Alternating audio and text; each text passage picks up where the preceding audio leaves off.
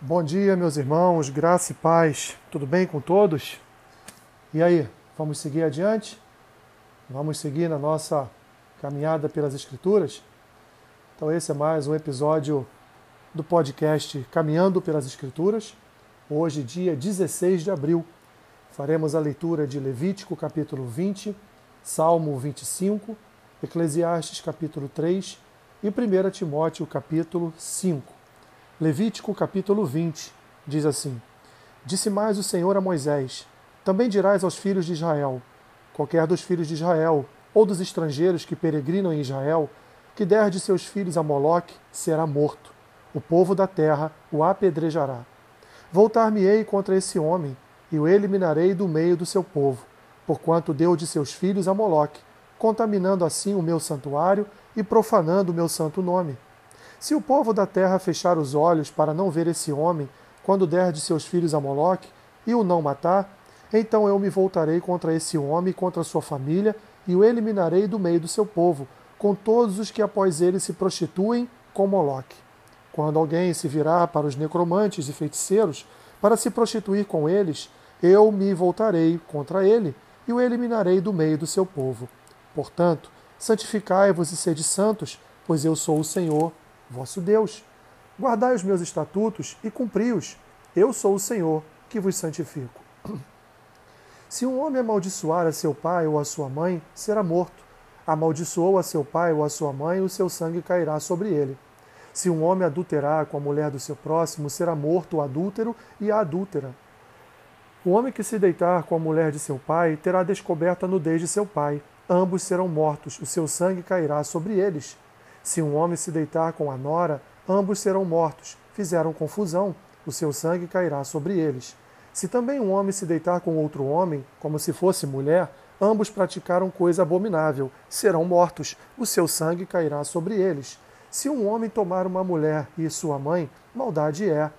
A ele e a elas queimarão, para que não haja maldade no meio de vós. Se também um homem se ajuntar com um animal, será morto, e matarás o animal. Se uma mulher se achegar a algum animal e se ajuntar com ele, matarás tanto a mulher como o animal, o seu sangue cairá sobre eles. Se um homem tomar a sua irmã, filha de seu pai ou filha de sua mãe, e vir a, sua, a nudez dela e ela vir a dele, torpeza é. Portanto, serão eliminados na presença dos filhos do seu povo. Descobriu a nudez de sua irmã, levará sobre si a sua iniquidade. Se um homem se deitar com a mulher no tempo de enfermidade dela e lhe descobrir a nudez, Descobrindo a sua fonte e ela descobrir a fonte do seu sangue, ambos serão eliminados do meio do seu povo. Também a nudez da irmã de tua mãe ou da irmã de teu pai não descobrirás, porquanto descobriu a nudez de sua parenta, sobre si levarão a sua iniquidade. Também se um homem se deitar com a sua tia, descobriu a nudez de seu tio, seu pecado sobre si levarão, morrerão sem filhos. Se um homem tomar a mulher de seu irmão, imundícia é, descobriu a nudez de seu irmão, ficarão sem filhos. Guardai, pois, todos os meus estatutos e todos os meus juízos e cumpri-os, para que vos não vomite a terra para a qual vos levo para habitardes nela. Não andeis nos costumes de gente que eu lanço de diante de vós, porque fizeram todas estas coisas, por isso me aborreci deles. Mas a vós outros vos tenho dito: em herança possuireis a sua terra, e eu vou-la darei para possuirdes, terra que mana leite e mel. Eu sou o Senhor, vosso Deus, que vos separei dos povos. Fareis, pois, distinção entre os animais limpos e os imundos, e entre as aves imundas e as limpas. Não vos façais abomináveis por causa dos animais, ou das aves, ou de tudo que se arrasta sobre a terra, as quais, as quais coisas apartei de vós, para tê-las por imundas. Ser-me-eis santos, porque eu sou o Senhor. Sou santo, e separei-vos dos povos para serdes meus. Um homem ou mulher que sejam necromantes ou sejam feiticeiros serão mortos serão apedrejados e o seu sangue cairá sobre eles. Salmo 25.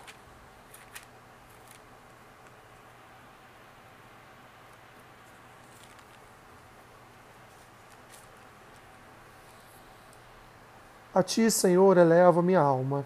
Deus meu, em ti confio. Não seja eu envergonhado, nem exultem sobre mim os meus inimigos. Com efeito dos que em ti esperam, ninguém será envergonhado. Envergonhados serão os que sem causa procedem traiçoeiramente. Faze-me, Senhor, conhecer os teus caminhos, ensina-me as tuas veredas. Guia-me na, na tua verdade e ensina-me, pois tu és o Deus da minha salvação, em quem eu espero todo dia. Lembra-te, Senhor, das tuas misericórdias e das tuas bondades, que são desde a eternidade. Não te lembres dos meus pecados da mocidade, nem das minhas transgressões. Lembra-te de mim, segundo a tua misericórdia, por causa da tua bondade, ó Senhor. Pois bom e reto é o Senhor, por isso aponta o caminho aos pecadores. Guia os humildes na justiça e ensina aos mansos o seu caminho. Todas as veredas do Senhor são misericórdia e verdade, para os que guardam a sua aliança e os seus testemunhos. Por causa do teu nome, Senhor, perdoa a minha iniquidade, que é grande. Ao homem que teme ao Senhor, ele o instruirá no caminho que deve escolher. Na prosperidade repousará a sua alma, e a sua descendência herdará a terra. A intimidade do Senhor é para os que o temem, aos quais ele dará a conhecer a sua aliança. Os meus olhos se elevam continuamente ao Senhor, pois ele me tirará os pés do laço. Volta-te para mim e tem compaixão, porque estou sozinho e aflito. Alivia-me as tribulações do coração, tira-me das minhas angústias, considera as minhas aflições e o meu sofrimento, e perdoa todos os meus pecados. Considera os meus inimigos, pois são muitos, e me abominam com ódio cruel. Guarda minha alma e livra-me, não seja eu envergonhado, pois em ti me refugio. Preserva-me a sinceridade e a retidão, porque em ti espero. Ó Deus, redime a Israel de todas as suas tribulações. Eclesiastes capítulo 3 Tudo tem o seu tempo determinado, e há tempo para todo propósito debaixo do céu.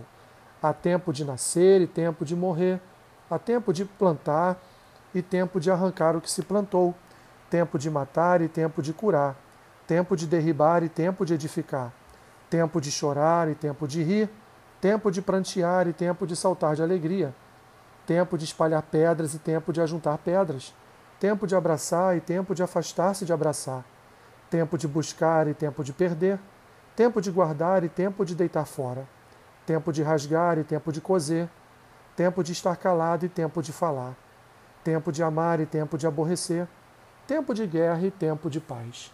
Que proveito tem o trabalhador naquilo com que se afadiga? Vi o trabalho que Deus impôs aos filhos dos homens, para com ele os afligir. Tudo fez Deus formoso no seu devido tempo.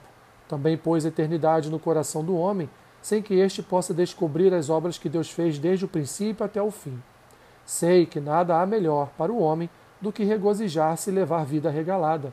E também que é dom de Deus que possa o homem comer, beber e desfrutar o bem de todo o seu trabalho. Sei que tudo quanto Deus faz durará eternamente. Nada se lhe pode acrescentar e nada lhe tirar e isto faz Deus para que os homens temam diante dele. O que é, já foi, e o que há de ser também já foi. Deus fará renovar-se o que se passou. Vi ainda debaixo do sol que no lugar do juízo reinava maldade, e no lugar da justiça maldade ainda. Então disse comigo: Deus julgará o justo e o perverso, pois há tempo para todo o propósito e para toda obra. Disse ainda comigo: É por causa dos filhos dos homens para que Deus os prove, e eles vejam que são em si mesmos como os animais. Porque o que sucede aos filhos dos homens sucede aos animais, o mesmo lhes sucede. Como morre um, assim morre o outro.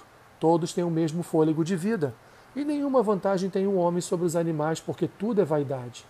Todos vão para o mesmo lugar, todos procedem do pó, e ao pó tornarão. Quem sabe se o fôlego da vida, da vida dos filhos dos homens se dirige para cima, e o dos animais para baixo, para a terra. Pelo que vi, não haver coisa melhor do que alegrar-se o homem nas suas obras, porque essa é a sua recompensa. Quem o fará voltar para ver que será depois dele? 1 Timóteo capítulo 5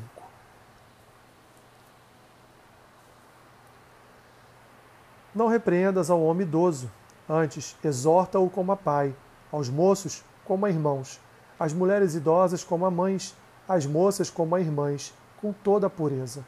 Honra as viúvas verdadeiramente viúvas, mas se alguma viúva tem filhos ou netos, que estes aprendam primeiro a exercer piedade para com a própria casa e a recompensar os seus progenitores, pois isto é aceitável diante de Deus. Aquela, porém, que é verdadeiramente viúva e não tem amparo, espera em Deus e persevera em súplicas e orações noite e dia. Entretanto, a que se entrega aos prazeres, mesmo viva, está morta. Prescreve, pois, estas coisas para que sejam irrepreensíveis. Ora, se alguém não tem cuidado dos seus, especialmente dos da própria casa, tem negado a fé e é pior do que o descrente. Não seja inscrita senão viúva, que conte ao menos 60 anos de idade, tenha sido esposa de um só marido, seja recomendada pelo testemunho de boas obras, tenha criado filhos, exercitado hospitalidade, lavado os pés aos santos, socorrido a atribulados, se viveu na prática zelosa de toda boa obra. Mas rejeita viúvas mais novas, porque quando se tornam levianas contra Cristo, querem casar-se, tornando-se condenáveis por anularem o seu primeiro compromisso. Além do mais, aprendem também a viver ociosas, andando de casa em casa, e não somente ociosas, mas ainda tagarelas e intrigantes, falando o que não devem. Quero, portanto, que as viúvas mais novas se casem, criem filhos, sejam boas donas de casa e não deem ao adversário ocasião favorável de maledicência. Pois, com efeito, já algumas se desviaram seguindo a Satanás. Se alguma crente tem viúvas em sua família, socorra-as e não fique sobrecarregada a igreja, para que esta possa socorrer os que são verdadeiramente as que são verdadeiramente viúvas. Devem ser considerados merecedores de dobrados honorários os presbíteros que presidem bem, com especialidades que se afadigam na palavra e no ensino, pois a Escritura declara: Não amordaces o boi quando pisa o trigo, e ainda, o trabalhador é digno de seu salário. Não aceites denúncia contra presbítero, senão exclusivamente sob o depoimento de duas ou três testemunhas. Quanto aos que vivem no pecado, repreende-os na presença de todos, para que também os demais temam. Conjuro-te perante Deus e Cristo Jesus e os anjos eleitos que guardes estes, estes conselhos, sem prevenção, nada fazendo com parcialidade. A ninguém imponhas precipitadamente as mãos, não te tornes cúmplice de pecados de outrem, conserva-te a ti mesmo puro. Não continues a beber somente água, usa um pouco de vinho, por causa do teu estômago e das tuas frequentes enfermidades. Os pecados de alguns homens são notórios e levam a juízo, ao passo que os de, os de outros são só, só mais tarde se manifestam. Da mesma sorte também as boas obras antecipadamente se evidenciam, e quando assim não seja, não podem ocultar-se. Que Deus te abençoe rica e abundantemente. Amém.